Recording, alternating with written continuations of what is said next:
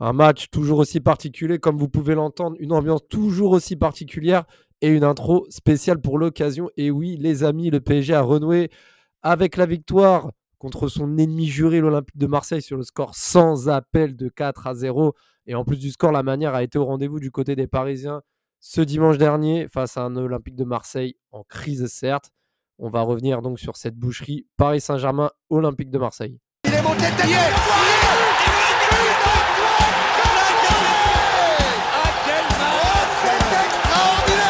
Pauletta dans la surface d'affaire. Oh le but. Oh le but exceptionnel encore une fois face à un Barthez maudit devant le portugais. Pedro Miguel Pauletta Ce coup franc. Oh là là là là là là là là. Zlatan Ibrahimovic 25e minute. Le doublé en deux minutes. Ça allait trop vite pour le mur. Ça allait trop vite pour Steve Monanda et pour le coup, ça a été trop vite pour tous les supporters marseillais qui n'ont pas été prêts sur cette grosse claque au Parc des Princes 4-0, euh, ça a été une soirée fantastique. Pour le coup, on va revenir vraiment euh, sur tout le podcast sur le match parce qu'il y a beaucoup de choses à dire.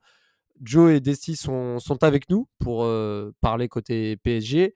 Et un invité, bah, pour le coup, il a joué le jeu, il est venu quand même. Il était déjà venu, il me semble, sur un podcast dans la saison passée. Faisal, présent dans les podcasts à la commanderie, hein. donc supporter de Marseille en l'occurrence. Merci à toi, Faisal, d'avoir joué le jeu, d'avoir euh, accepté l'invitation. Et en tout cas, bah, j'espère quand même que tu vas bien.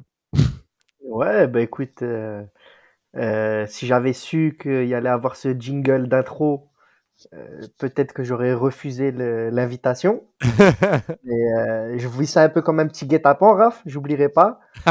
tu sais qu'à la base, à la base, je voulais mettre le, la musique dans la bouille les rats.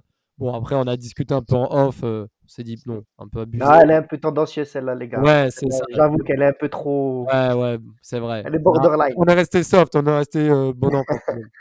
bon, moi, je saute pas au moins, puisque je suis vrai Marseillais. Donc, euh, ici, on saute pas. Là, on est bien assis et on risque pas de se lever pendant un petit moment. là. Bon, Joe, toi, t'as sauté hier soir quand même. J'ai sauté, ouais, j'ai sauté parce que c'était un, un match abouti. Euh, et surtout des vraies satisfactions euh, par rapport à, à, certains joueurs que j'attendais au tournant. Euh, Ousmane Dembélé, euh, Colomwani, c'est un peu tôt pour dire que j'attendais au tournant, mais j'attendais que les joueurs offensifs montrent autre chose. Et, et, et, en plus, cette prestation a été majuscule face à un OM minuscule, mais, mais parce qu'en crise et parce que profondément malade. Euh, sans Kylian Mbappé. Et ça, ça fait plaisir de voir que cette équipe peut marcher sans Kylian Mbappé. Donc c'est euh, aussi ça euh, ce qui me réjouit de ce match de, dimanche soir. Une équipe qui réussit sans Kylian Mbappé, décide, mais une équipe aussi qui réussit avec un système tout nouveau qu'on n'avait jamais vu auparavant, avec quatre attaquants. On y reviendra d'ailleurs sur la disposition de, de Luis Enrique. avec un Bradley Barcola notamment qu'on n'attendait pas, qui a répondu présent. Ouais, exactement. Bonsoir à tous, bonsoir à toutes. Euh, en vrai, Luis Enrique fait plaisir cette année, puisque si t'aimes un peu la tactique et l'utilisation des joueurs, ce qu'il fait aujourd'hui avec le PSG, c'est hyper intéressant. C'est, j'ai, limite, j'ai envie de dire jouissif parce qu'il essaye des trucs, même la manière dont il utilise les joueurs. On a vu un Hakimi qui était, qui joue limite milieu de terrain, euh, cette, cette attaque à 4. En soi, c'était une surprise sans être une surprise parce qu'il utilisait Vitinha dans cette position. Euh, beaucoup excentré à gauche, mais Vitinha c'est pas un ailier, donc il prenait pas ce côté. Et c'est vrai qu'il y avait un déficit sur le côté gauche, alors que là il a mis un vrai ailier. Et Barcola, bah, je pense qu'il a prouvé à tout le monde ce que certains ont pu voir déjà avec la compétition euh, des U, euh, c'était les U17 il me semble cet été. il est très très fort. Je pense que Klaus, il a dû avoir très mal à la tête en rentrant à Marseille et en dormant ce soir, donc ah, que du bonheur. Vraiment que du bonheur. on va revenir euh, si, si, je peux me permettre, la cloche, euh, bon, complet les gars, il, il s'est fait manger de la première à la dernière minute là, par Barcola. Et euh, là, ce qui est en train de tourner fort à Marseille, c'est qu'il a fini la soirée après le match avec justement certains joueurs parisiens et Amin Harit en boîte de nuit dans une boîte dans le 8e arrondissement, je crois, de Paris. Et si ça avéré, je pense que ça, c'est vraiment quelque chose qui passera pas, tu vois. Ah bah, vu le contexte, vu le contexte, euh, c'est pas quelque chose que vous aviez besoin. Et justement, c'est pour ça que je voulais aussi te poser la question, Fessal, avant de rentrer dans le match. bon, c'est vrai que vous sortiez d'un match encourageant à Amsterdam. Donc défensivement, c'était délicat, on en a également parlé avant l'émission. mais il y avait des, choses, des choses assez encourageantes. Une équipe de Marseille qui est revenue deux fois au score. Deux, ouais, deux fois au score lors de ce match. c'est une équipe quand même très joueuse. on, s'attendait peut-être à, un Marseille qui prenait moins de risques. Et au final, on a vu du répondant. Alors toi, avant le match, tu voyais le Marseille se prendre une, raclée d'entrée. Moi, j'avoue que j'étais plus mesuré. Je voyais plutôt euh, Paris l'emporter, mais pas non plus avec un tel écart. Comment tu as abordé ce match, même si, au fond de toi, tu savais que les chances, les chances étaient très réduites? Alors, euh, pour être totalement transparent, hein, c'est peut-être un des classicos euh, que j'attendais le moins, puisque j'étais persuadé personnellement qu'on allait se faire ouvrir. Hein. Tu parles du match, tu parles du match Amsterdam, mais c'est vraiment à relativiser. Amsterdam, vous avez vu la 30e minute, ils perdent 3-0 contre le Feyenoord hier ou avant-hier. Euh, bon, pour l'anecdote, match arrêté, les ultras de l'Ajax ont arrêté le match, ils sont rentrés dans la tribune présidentielle, blablabla. Bla, bla, bla. Mais faire 3-3 contre le pire Ajax de l'histoire, honnêtement, il n'y a aucune.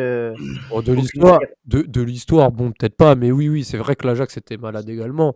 Bah, de euh. l'histoire récente, je pense qu'on a rarement vu euh, un Ajax d'Amsterdam aussi faible. Hein.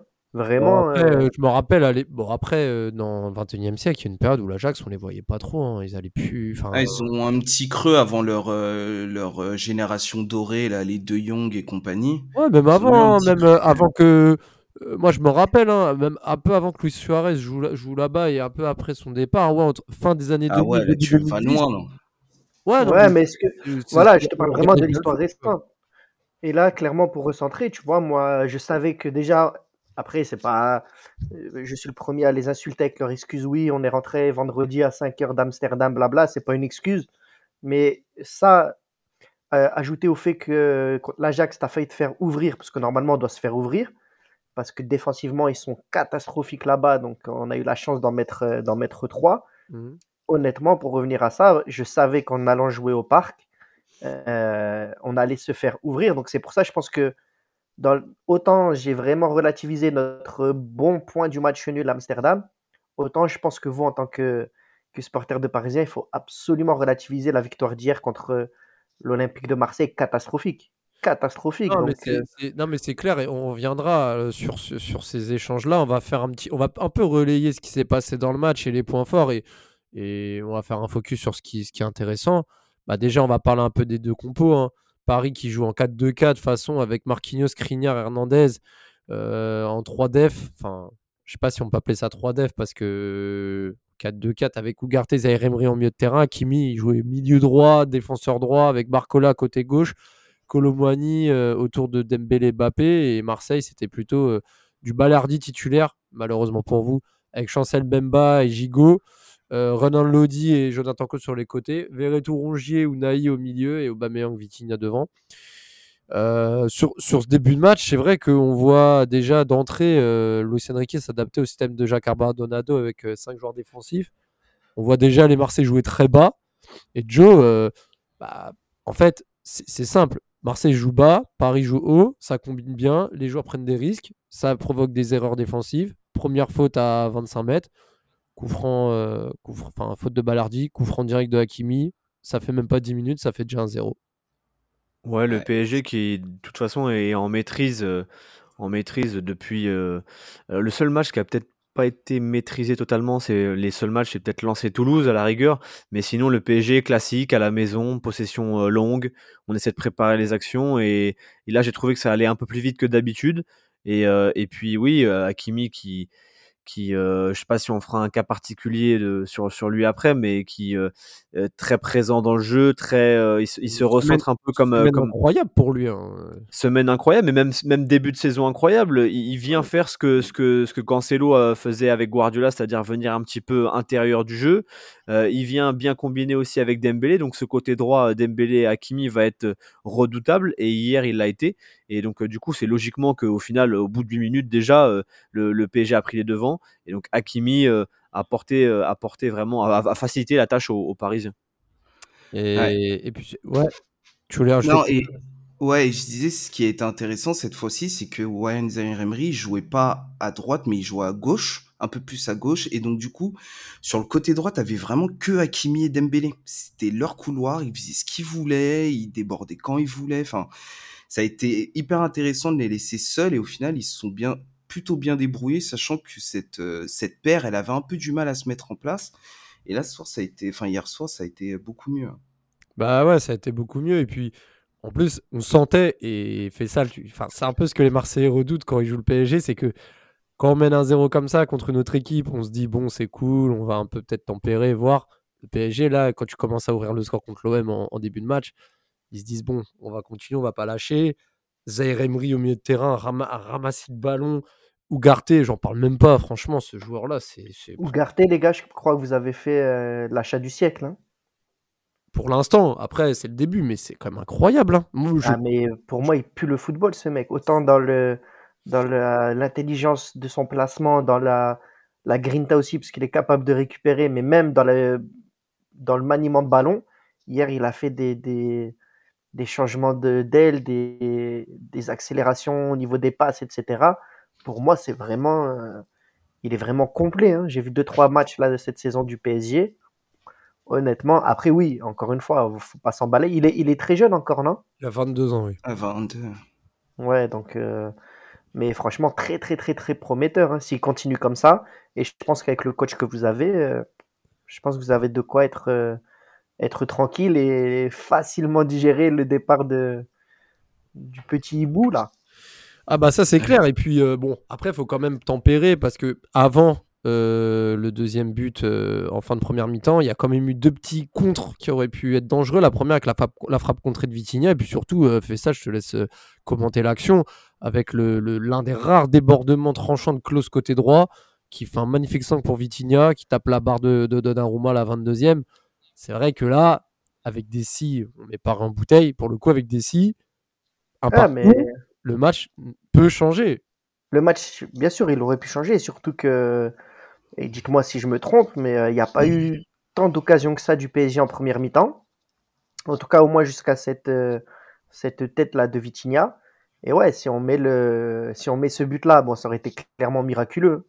Et ça n'aurait absolument rien voulu dire pour la suite du match. Mais euh, c'est vrai que là, tu reviens 1-1 à la 23e minute.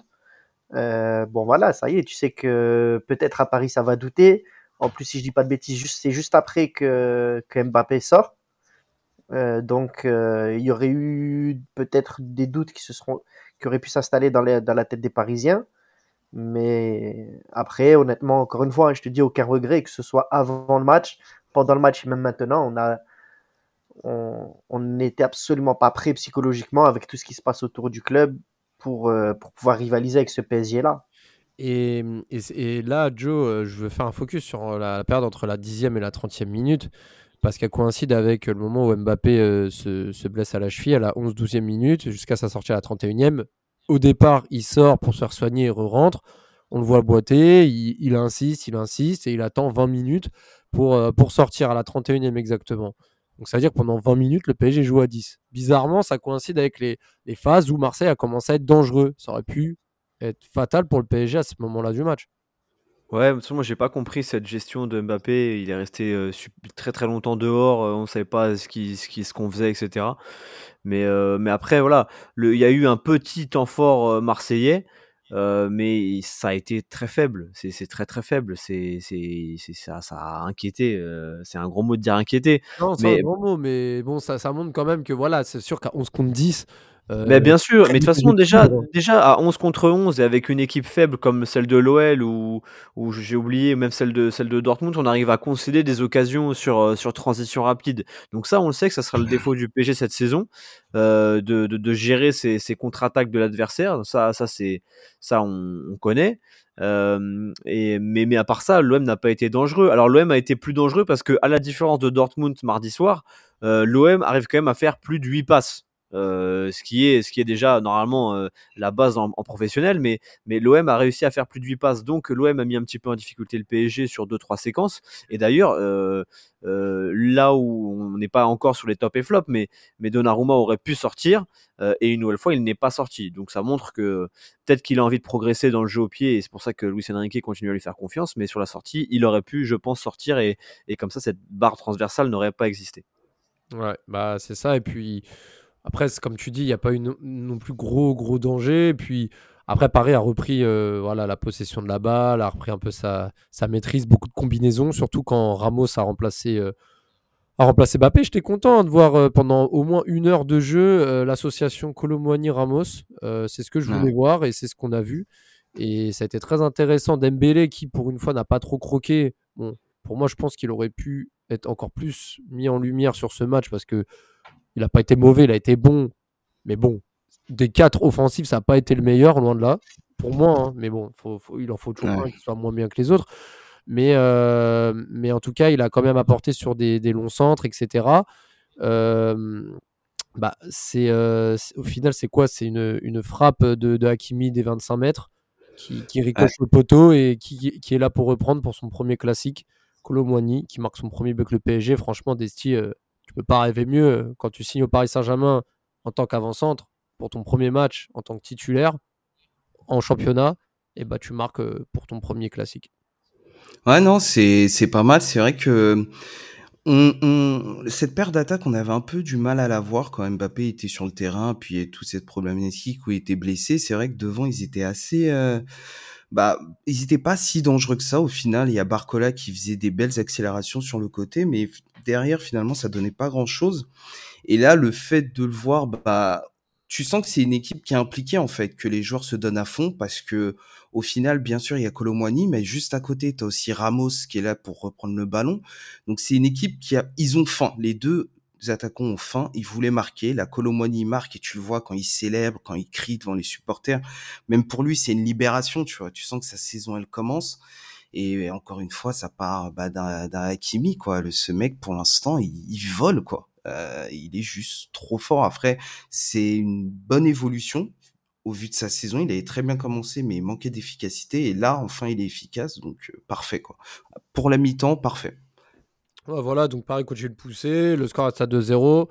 Bon, deuxième mi-temps, en fait, euh, bon, pour l'anecdote, je rate le but 3-0 parce que je pense pas que ça allait reprendre aussi rapidement. J'étais descendu faire un truc. Et moi, j'ai vraiment bien aimé. Hein, je sais pas qui veut prendre euh, la relève là pour ce troisième but, parler un petit peu de son ressenti, même fait ça si tu veux. Mais moi, sincèrement, je suis grave hypé par euh, les buts d'attaquants, les vrais buts d'avant-centre. Donc, euh, bon, Dembélé centre au premier poteau, c'est un bon centre, mais pas évident à reprendre. Mais la tête que met Ramos, moi, franchement, c'est c'est c'est grandé pour moi, tu vois. Quand tu sers ton attaquant, voilà ce qui se passe, quoi. Faut lui donner des ballons.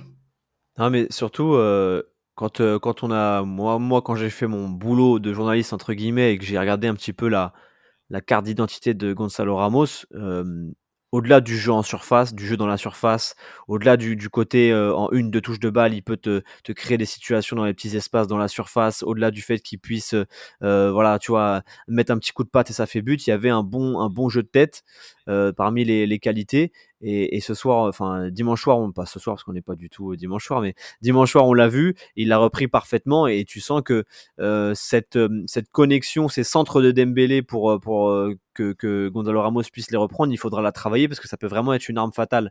Ça peut être vraiment très intéressant. Mais de toute façon, c'est à l'image euh, de, de, ce qu'on avait vu euh, euh, contre Nice et contre je sais plus qui encore. Gonzalo Ramos, euh, tu le sers dans la surface et c'est un danger immédiat. Euh, contre Nice, par exemple, je crois qu'il a été servi que deux trois fois, mais sur ces deux trois fois, il y a notamment une passe qui fait à Dembélé. Dembélé centre fort dans la surface et, et, Mbappé se mange le poteau. Donc en fait, sur deux trois, en fait, il a Gonzalo Ramos a un sens du jeu dans la surface et que tu, tu voilà il faut il faut jouer avec lui il faut combiner avec lui et t'inquiète pas il va te la rendre. Et c'est ça aussi que moi que que je pointais notamment dans un débrief après le le, le match contre Dortmund c'est que quand tu lui fais la passe il va te le rendre donc c'est très intéressant et moi je pense que cette connexion Dembélé Gonzalo Ramos doit être travaillée et doit à l'instar de la connexion Hakimi Dembélé pourra rendre des services au PSG cette saison collectivement. Surtout que surtout que moi j'ai trouvé que quand quand Dembélé est sorti et que Colomboigny est passé à droite, j'ai trouvé un Colomboigny beaucoup plus percutant sur le côté droit ah, que Dembélé, mais, mais, mais, clairement. Et, et, et, en plus, avec Barcola, qui lui aussi, franchement, mais il a donné du fil à retordre à, à, des mecs comme Jonathan Klaus ou Renan Lodi sur ses dédoublements. Franchement, euh, j'avoue, Barcola, j'étais sceptique. Hmm. J'avoue que ce match-là commence à me donner. Euh, bah, ouais, je suis 100% d'accord avec toi. Et ce que j'ai aimé, euh, surtout, c'est qu'il euh, il n'a pas dénaturé son jeu. Parce que moi, pour avoir beaucoup suivi, en dehors du PSG, la deuxième partie de saison du, du Lyon de Laurent Blanc, euh, j'ai en fait j'ai l'impression que c'était du Barcola de l'an passé, c'est-à-dire du Barcola en mmh. confiance, qui prend la balle, euh, qui a une très très bonne conduite de balle, qui est très bon dribbleur, qui va parfois essayer de faire parler un peu plus le génie. Donc tu vois parfois, je crois que hier à un moment donné, il s'enferme ligne de touche, il concède un 6 mètres, mais euh, deux fois sur trois, il va quand même réussir à passer et faire un centre décisif pour. Bah, l'an passé c'était la casette, mais là ça sera peut-être Ramos ou Colomwani. Mais ouais, j'ai bien aimé sa, sa, sa première, son premier classico, son premier vrai gros match au Parc des Princes. Il a pas été euh, terrifié par l'enjeu, etc. Donc c'est très très intéressant et c'est vrai que j'ai bien aimé ce, ce, match de Barcola qui, j'espère, en amènera d'autres. Paris a littéralement étouffé, même le, le duo de milieu, on en parlait, euh, Rongier-Verretou, qui déjà pour moi n'arrive même pas à travailler ensemble. Donc dans cette disposition, face à Warren et, et c'est compliqué, fait sale. Euh, après le troisième but, Marseille euh, a, baissé les bras. Enfin là, clairement, ils étaient plus là à pas prendre une douloureuse trop sévère que tenter peut-être d'en mettre un pour semer le doute. Ah, mais clairement, clairement. De un, déjà, tu l'as dit, le moral dans les chaussettes. Et de deux, euh, moi, je suis très, très sceptique pour être, euh, pour être le plus contenu possible sur ce milieu de terrain, Verretou, Rongier. Catastrophique. Donc, Rongier, notre capitaine qui n'a absolument aucun, aucun leadership, aucun charisme. Et euh, il suffit de regarder tous ces matchs de Rongier que ce soit contre le PSG, en Coupe d'Europe, contre vraiment les gros adversaires, le mec disparaît. Je ne sais pas si vous avez fait attention hier, mais euh, euh, je crois jusqu'à la 40e minute, il a réussi aucune passe. Et alors Verretou, ne me parlez pas de Verretou. C'est un gars que je ne comprends pas. C'est notre, euh, c'est notre joueur le mieux payé de l'effectif. Le gars, il n'apporte absolument aucune plus-value dans le jeu. Toutes ses passes, tous ses contrôles, ils sont faits de manière latérale. Il ne prend aucun risque. Et, euh, et pour parler de ce milieu de terrain, je, encore là, 24 hein, heures après le match, quand on enregistre ce podcast, je me demande pourquoi et comment euh, Pancho Abardonado a sorti Unai et a laissé ces deux-là au milieu de terrain. Mm. C'était le seul qui était plus ou moins capable de garder le ballon. Et en première mi-temps, il a quand même réussi plus ou moins à, à poser le pied quand il le fallait. Mais, euh, mais oui, oui, le milieu de terrain hier, et pourtant, euh, ils sont très très jeunes. Hein. Euh, ils nous ont, vos milieux de terrain nous ont complètement éteint, éteint les trois milieux de terrain présents chez nous. Et c'est impossible de gagner un match comme ça. Et tu l'as dit, après le deuxième but, je pense, après, ouais, euh, peut-être même avant. Est-ce que déjà ils sont rentrés sur le terrain, même à 0-0, en se disant on est capable d'aller tenir un résultat? J'en suis pas, pas sûr. Peut-être tenir un résultat, mais pas aller chercher un résultat. Donc à partir du moment où tu te dis les gars on est là, on essaie de pas de pas encaisser, si on paraît qu'un match nul c'est beau, t'encaisses un but à la à la huitième minute et quel but en plus hein. Euh, même si je pense que Paul Lopez n'est pas totalement irréprochable encore. Euh, très très compliqué, très très compliqué avec des milieux comme ça d'aller se dire allez on va on va faire du jeu et, donc euh, non et encore une fois ouais le, milieu de terrain hier exceptionnel. des minots qui ont Ouais, pardon. Non, juste pour euh, compléter ce que tu disais, puisque j'ai regardé quelques matchs, tu vois, de Marseille, et c'est vrai que ce qui manque à Marseille au milieu de terrain, c'est un, un créateur, quoi, quelqu'un qui pourra euh, bah, donner le ballon à tes attaquants et et Rongier, tout, bah ils savent pas faire ça, quoi. C'est et, et, bizarrement, Marseille, je trouve qu'ils ont été meilleurs en deuxième mi-temps. Ils ont essayé de mettre un peu plus de pressing quand il a fait rentrer Harit et des choses comme ça mais partir à 2-0 contre ce PSG là, c'était trop compliqué. C'était trop tard en fait. Et puis euh, juste, juste pour finir là-dessus aussi, hein, c'est que Verretou et Rongier, autant franchement honnêtement, hein, Rongier, moi, je pense qu'il peut être un excellent joueur, mais c'est un joueur de l'ombre. On ne peut pas attendre de Rongier qu'il soit capitaine, on ne peut pas attendre de l'Olympique de Marseille. Il peut être capitaine sans manquer de respect à Nantes, mais tu peux pas être capitaine à, l'Olympique de Marseille avec aussi peu de caractère et de, et de charisme. Et surtout que Verretou, Rongier, à mon sens, ils sont tous sauf complémentaires, puisque les gars, ils ont plus ou moins le même, euh, le même profil. Mm. Et je suis beaucoup plus sévère avec euh, Verretou, qu'on nous a vendu, oui, mais le gars, c'est un crack en Italie. Je sais pas si c'est un crack de quoi, mais euh, en football, en tout cas, il est nul, il est zéro. Il est zéro. Ah, bah, de toute façon, de façon là, j'avoue que déjà, sais, c'est Bourbier, tu, tu joues à, trois milieux, donc deux qui ne savent pas jouer ensemble, mais qui sont pas, pas, pas des ouf, entre guillemets, face à deux milieux de terrain qui sont des, des crèves la dalle en termes de récupération de balles. D'ailleurs, j'ai une stat, hein, et je voulais la mentionner. Le PSG a fait son deuxième match le plus fort en termes de taux de contre-pressing par match. Euh, il y a eu 74% euh, de ballons récupérés après perte de balles. Euh, je crois que dans les cinq principaux championnats, il n'y a que Chelsea qui a fait mieux. Et par contre, sur les six matchs du PSG en Ligue 1, les deux meilleurs perfs sur les récupérations de contre-pressing euh, par match, c'est Marseille et la première journée Lorient. Bizarrement, c'est les matchs où Mbappé jouait pas. non, non, parce que par exemple, contre Nice. ça, ça arrive, ça arrive. Attends, contre Nice, il y, a 47%. Contre Marseille, il y en a 74%. Contre Lorient, Lorient on a 77%. Contre, contre Lens, il y en a 55%. Enfin, il y a quand même une différence. C'est contre. Non, mais moi, je suis, je, suis, content que tu lances ce sujet, puisque en... c'est sûr qu'Mbappé, tu peux pas t'en passer de cette saison. Il, il, est sur toutes les feuilles de match en avance. Mais en vrai, quand il était pas là, en vrai, c'était pas mal. moi, moi j'ai une phrase qui résume tout c'est Mbappé, il est important, mais il est pas indispensable. Voilà. C'est la meilleure phrase pour moi. C'est-à-dire que c'est un joueur qui peut te débloquer un match, etc. etc. Mais s'il n'est pas là, t'inquiète. Pour moi, ah, je pense que. Parce que nos suis deux attaquants, ils marquent. Hein. Nos deux attaquants, ils marquent. je, je, je, suis pas du tout d'accord.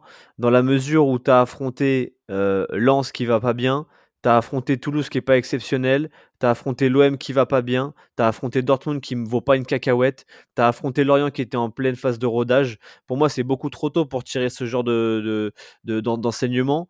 Alors peut-être que dans les stats, ça se reflète, mais c'est beaucoup trop tôt. Euh, avant de, dire que Mbappé euh, est pas indispensable ou, en fait, il est plus indispensable. je, suis d'accord avec pas d'adversité, t'as pas eu une, une, seule adversité à part 20 minutes de lance euh, au mi-août. Donc, tu n'as eu aucune adversité. Joe, je, suis grave d'accord avec ton constat. De toute façon, moi, je suis pas du genre à dire ouais, ça y est, on va, on va tout rafler et tout. Je dis juste que, de toute façon, Mbappé, on le sait dans son profil, c'est quelqu'un qui va prendre la vitesse, etc. Mais, mais dans tous les cas, en fait, déjà, c'est un sport d'équipe. Déjà, tu as 11 joueurs. Et quand bien même, si tu dois avoir des joueurs indispensables dans un, effectif, c'est sûrement pas le joueur euh, qui va prendre la profondeur, etc. Pour moi, les joueurs importants, tu peux pas te passer, c'est des mecs comme Ugarte, des gars qui vont te récupérer le ballon, le gars qui gère ta défense centrale, ou alors ton, créateur, on va dire. Mais Bappé ne fait pas partie de ces joueurs-là. Donc en fait, c'est même pas une question de niveau, pas niveau, c'est que dans tous les cas, Bappé, c'est un joueur qui est important parce que c'est le joueur star, c'est parce que c'est le meilleur buteur, parce que voilà. Mais en fait, pour moi, la colonne vertébrale d'une équipe fait partie des, des, on va dire, des, des, éléments les plus solides et les plus importants. C'est-à-dire que moi, demain, tu me dis, tu préfères jouer sans Ugarte avec Mbappé ou alors sans Mbappé mais avec Ugarte, moi mon choix il est fait, tu vois. C'est par rapport à un équilibre d'équipe. Et Mbappé, vu le bruit qu'on fait sur lui et vu, euh, on va dire, sa capacité à se transcender, mais aussi à être assez individualiste, etc. Et vu que là, cette année, on a quand même beaucoup de, solutions qui sont intéressantes, je dis pas que c'est des, des cracks ou quoi. Moi, je pense qu'il y a, voilà, même si Mbappé parfois rate des matchs, si derrière ça suit, pour moi, ça me dérange pas. Malgré euh, tout le Mbappé qu'il est, euh, un des meilleurs joueurs du monde, etc. Moi, je trouve que, ouais, j'entends ce que tu dis, mais je trouve que le dossier Mbappé, c'est beaucoup trop tôt pour l'ouvrir pour l'argument de l'adversité que je viens d'évoquer. Euh, et aussi parce que Mbappé, il n'est pas du tout à 100%. Alors en plus, il vient de se blesser, mais il faut rappeler qu'il avait été écarté, etc. Donc la prépa physique n'avait pas été optimale. Il n'y avait aucun match amical et il a joué aucun match amical. Donc en fait, c'est beaucoup trop tôt pour tirer ce genre de, conclusion. Et, et, cet argument de prise de profondeur, je suis d'accord, mais Mbappé, c'est pas que une prise de profondeur, parce que on a, on a affronté des blocs bas, et pour autant, le, Mbappé arrivait à faire la différence. Donc je suis d'accord que c'est important d'avoir une colonne vertébrale, que ça aille de ton gardien jusqu'à ton numéro 9 en passant par ton numéro 6, je suis, je suis d'accord avec ça. mais Kylian Mbappé, c'est quand même un joueur qui crée des différences et qui, à mon avis, dans ce système-là, avec euh, Luis Enrique, peut justement être ce dynamiteur qui va prendre cette profondeur, créer du mouvement pour qu'ensuite cette possession soit utile.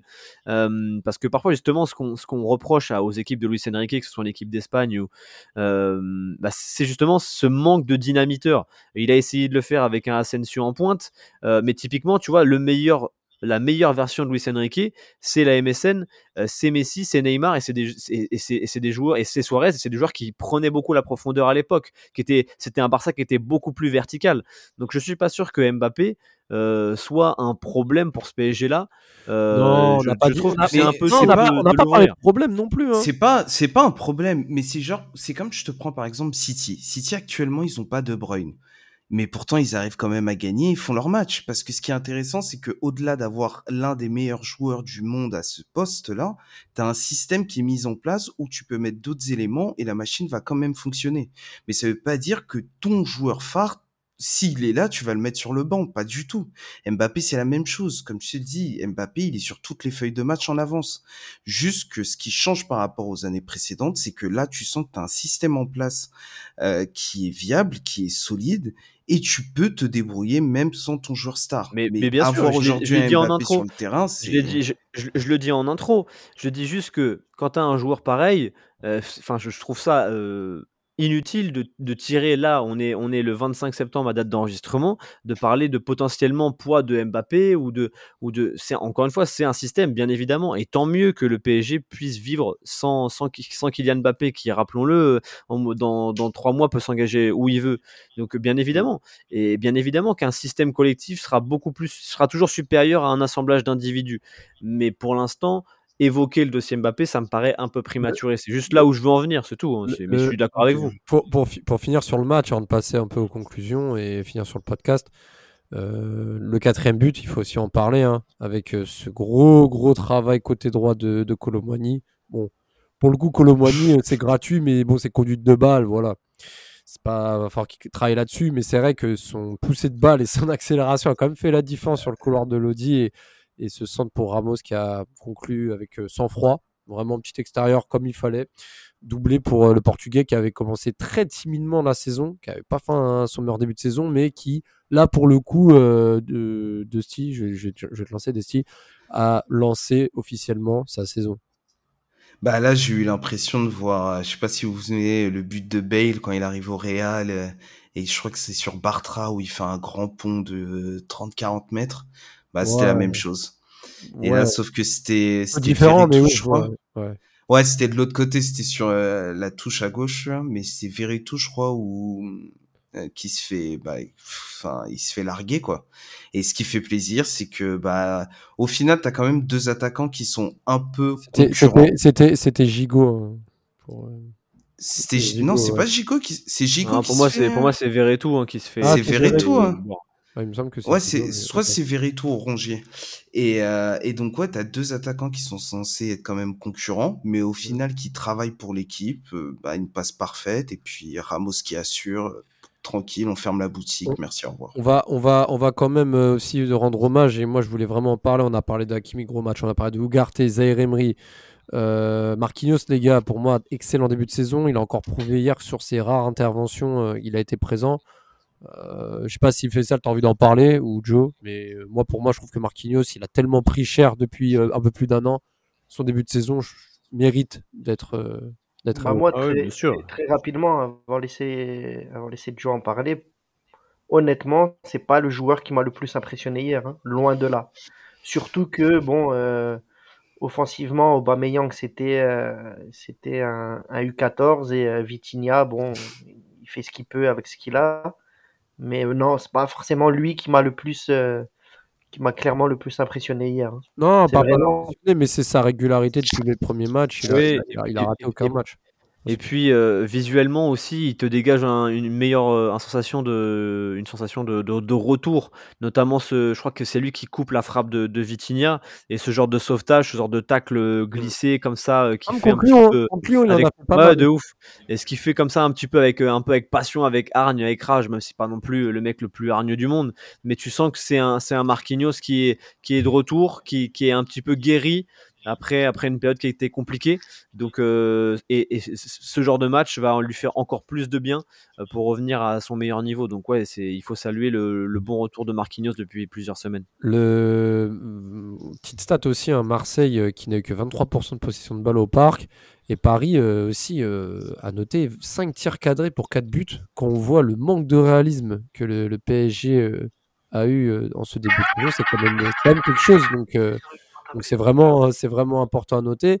Alors je pense que faire les top et flop, c'est c'est pas spécialement utile dans le sens où voilà, il y a tellement de d'écart que bon, il n'y a, pas vraiment des joueurs à, à sortir ou à, ou à, ou à rentrer.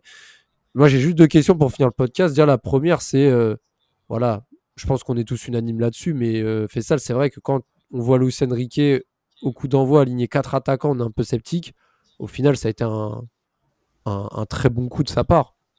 Ouais, ben clairement, un très bon coup de sa part. Il, a vu, je pense qu'il savait que, que l'OM était allé jouer retranché comme jamais, qu'on était dans une situation psychologique et tactique absolument proche du néant. Il s'est dit, de toute façon, il faut les enfoncer tant que tant qu'il le faut. Après, je suis pas sûr, je suis vraiment pas sûr que il remettra cette tactique-là en Ligue des Champions face à des vrais adversaires ou même en Ligue 1, hein. mmh. parce que clairement, ça a ouvert énormément d'espace. D'ailleurs, sur la, seule occasion de but qu'on a, c'est euh, euh, sur la tête de Vitinha. Tu vois qu'il y a des espaces dans le dos qui sont quand même énormes dès que le milieu de terrain a passé le ballon. Donc, euh, ouais, le 4-2-4, là, il était, il était bien, pensé dans ce, match-là, dans ce contexte-là. Après, je suis pas sûr qu'il faille le, le renouveler contre, des équipes beaucoup mieux en place. Oui. C'est sûr. à l'endroit, on va dire. Hein. Non, mais c'est sûr, mais en tout cas, ce qui est intéressant, c'est qu'il s'est adapté. Euh, ah, mais clairement. Et il s'est adapté de, de, bonne manière. Et non, chapeau. Moi, je tire mon chapeau à Luis Enrique, parce qu'il faut le faire aujourd'hui. Hein. Ah, c'est clair, sortir un peu des codes et tout. C'est... Non, c'est clair. Ah, non, chapeau, a... honnêtement, chapeau. Il y a, y a, deux autres questions aussi que je voulais euh, aborder. Alors, euh, Joe, j'ai un peu ta réponse. On en a parlé un petit peu à quelques minutes. Desti, je te lance. Voilà, est-ce que on peut parler de victoire euh, significative pour le Paris Saint-Germain face à son ennemi juré ou le contexte biaise un peu l'analyse de cette victoire? Pour toi Ouais, je dirais pas, je dirais pas que c'est une victoire significative au vu du contexte. C'est une victoire qui fait du bien. Euh, tu capitalises sur ton match de Dortmund, tu sur une bonne série, ça fait du bien, surtout contre Marseille. On est toujours content de battre Marseille au PSG. Donc Ouais, top. Mais encore une fois, tu es obligé de prendre le contexte en jeu. Euh, tu sais que Marseille va pas forcément bien, changement d'entraîneur. Tu savais quelque part qu'on allait gagner, peut-être pas autant, mais en vrai, moi j'étais plutôt confiant qu'on allait, qu'on allait gagner sans manque de respect. Hein. Mmh. Mais euh, donc euh, ouais, ça fait du bien, mais je vais pas dire significatif. On a le temps en fait encore. C'est ouais, on a le temps encore. On a le temps et par contre, on a aussi le temps, avant de finir le podcast, d'évoquer euh, bon, peut-être le seul point noir de la soirée, c'est euh, voilà les chants euh, de notamment Osman Dembélé, Colomwani, Hakimi, Kurzawa. bon, un message aux Marseillais, etc. Marseille, niquez ta mère, tout ça. Bon, Théo la fin 2011. Bon, c'est un peu une bonne guerre maintenant. On est en 2023. Il y a les caméras Amazon Prime devant la tribune. Tout le monde avec son téléphone. Pas très malin de faire ça il risque, là, il y a la commission qui, est passée par là, il, risque une suspension, peut-être un ou deux matchs chacun, ce sera un peu bête. Pour Kurzawa, bon, ça change pas grand-chose. Mais, mais bon, Joe, euh, ton avis, mais bon. C'est sur l'effervescence, etc., ça peut se comprendre maintenant. Euh, les mecs, ils sont rodés en communication, ils ont des années de carrière derrière eux. C'est quand même une, faute euh, professionnelle. Ouais, c'est une faute professionnelle et bon, ils prendront la, la sanction qu'ils doivent prendre. Euh, entre supporters, on va dire que c'est de bonne guerre, mais euh, joueur, tu, te dois d'avoir un, devoir d'exemplarité. Alors peut-être pas non plus, c'est pas non plus des flics les mecs, mais bon, ils ont ils ont dérapé et ils auront la, sanction qui qui mérite, je pense. J'espère qu'elle sera elle sera à la hauteur de voilà, ça sera pas non plus too much et pas faire valeur d'exemple. Mais bon voilà, ils, sont ils sont bêtes et ils vont payer pour leurs bêtises. Surtout que Warren Zahir Emery qui tenait le mégaphone, qui n'a même pas l'âge de, conduire, euh, enfin de conduire seul et pas accompagné, euh, n'est pas tombé dans le panneau, c'est dire. Euh, je pense, je pense qu'il est mature, mais je pense que les autres qui sont tombés dedans ne l'en sont pas, ou du moins pas assez. Mmh. Enfin bon, on va pas. Bah, ouais. Ouais, ils vont prendre un match et puis voilà, un match, une amende une petite fessée, et puis voilà. Bah après, après, finissons quand même sur un truc positif, c'est que tu as toujours cette, euh, cet, cet, élan entre euh, le, le, groupe pro et, et, les supporters. Voilà, ils continuent à avoir cette communion. Ça, euh, c'est ça, c'est quand tu es supporter du PSG et que depuis 2-3 ans, tu vois qu'il y, a une, il y a une déconnexion entre le groupe et, le stade. Là, de voir cette union, ça fait vraiment plaisir. Et donc, bon, voilà, ils se sont laissés dépasser et il doit y avoir sanction, mais, mais cette union quand même est, satisfaisante quand tu es supporter du PSG. C'est clair, mais, mais, mais c'est clair, ça fait plaisir. Comme le fait de redépasser euh, l'OM au classement, parce qu'il faut en parler aussi du classement. Le PSG remonte 5 en Ligue 1 après la défaite contre Nice. Il dépasse l'OM. Brest est leader de Ligue 1, hein, au bon souvenir du bon début de saison de, du regretté Dupont et, et de, de l'attaquant Nolan Roux notamment. Paris est cinquième. Paris qui. Paris est troisième. Euh, pourquoi je dis cinquième? Troisième. Ouais, c'est cinquième, c'est Strasbourg. Ouais, c'est Strasbourg, exactement. Paris est troisième. Euh, alors là, Paris, normalement, euh, va, jouer contre Rennes la semaine d'après, avant la, trêve, la, fameuse trêve internationale qui, fait chier tout le monde. Mais, entre-temps, Paris va aller jouer à Clermont. Donc samedi prochain, va se déplacer à Rennes avant de recevoir Strasbourg, justement, pour la neuvième journée il y aura Newcastle aussi, le mercredi prochain. Ouais, Newcastle également. On aura le temps d'y revenir également. Et puis, euh, bon, Marseille qui concède, mine de rien, malgré le contexte euh, chaotique, sa première défaite en Ligue 1. C'est quand même incroyable, mais vrai. C'est leur première défaite en Ligue 1 au bout de six matchs. Hein. C'est pas non plus si cataclysmique que ça, mais bon, c'est quand même euh, à souligner. on, va, on, va, on va finir là-dessus. je voudrais remercier encore une fois Faisal d'avoir participé, même s'il est déçu de ne pas avoir pu débattre avec Mapenda. Ouais, bah écoute, merci à toi, Raph, pour l'invitation. Merci les gars aussi. et euh, ouais, bah écoute, euh, la prochaine avec Mapenda. Hein. Oh, Mapendos euh, Eh, vas-y. Eh, vas-y. ouais, tâté. ouais, et puis fais ça, je te, réinviterai pour un podcast spécial sur quel est le meilleur buffet de Ligue 1. Ouais, bah écoute, il n'y a pas de problème. là, je suis ton gars, là. là je suis ton gars. Tu fais tous les buffets des tous les coins vifs de tous les stades de France. Enfin bref, merci, merci à tous euh, d'avoir écouté le podcast et puis on se retrouve très bientôt. Hein. Clermont et la Ligue des Champions. À très vite. Ciao, ciao et allez Paris. Allez,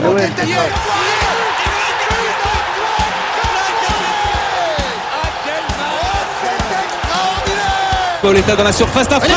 Oh le but. Oh le but exceptionnel encore une fois face à un Barthez maudit devant le portugais. Pedro Miguel Pauletta Ce coup Oh Oh là là là là là là là là.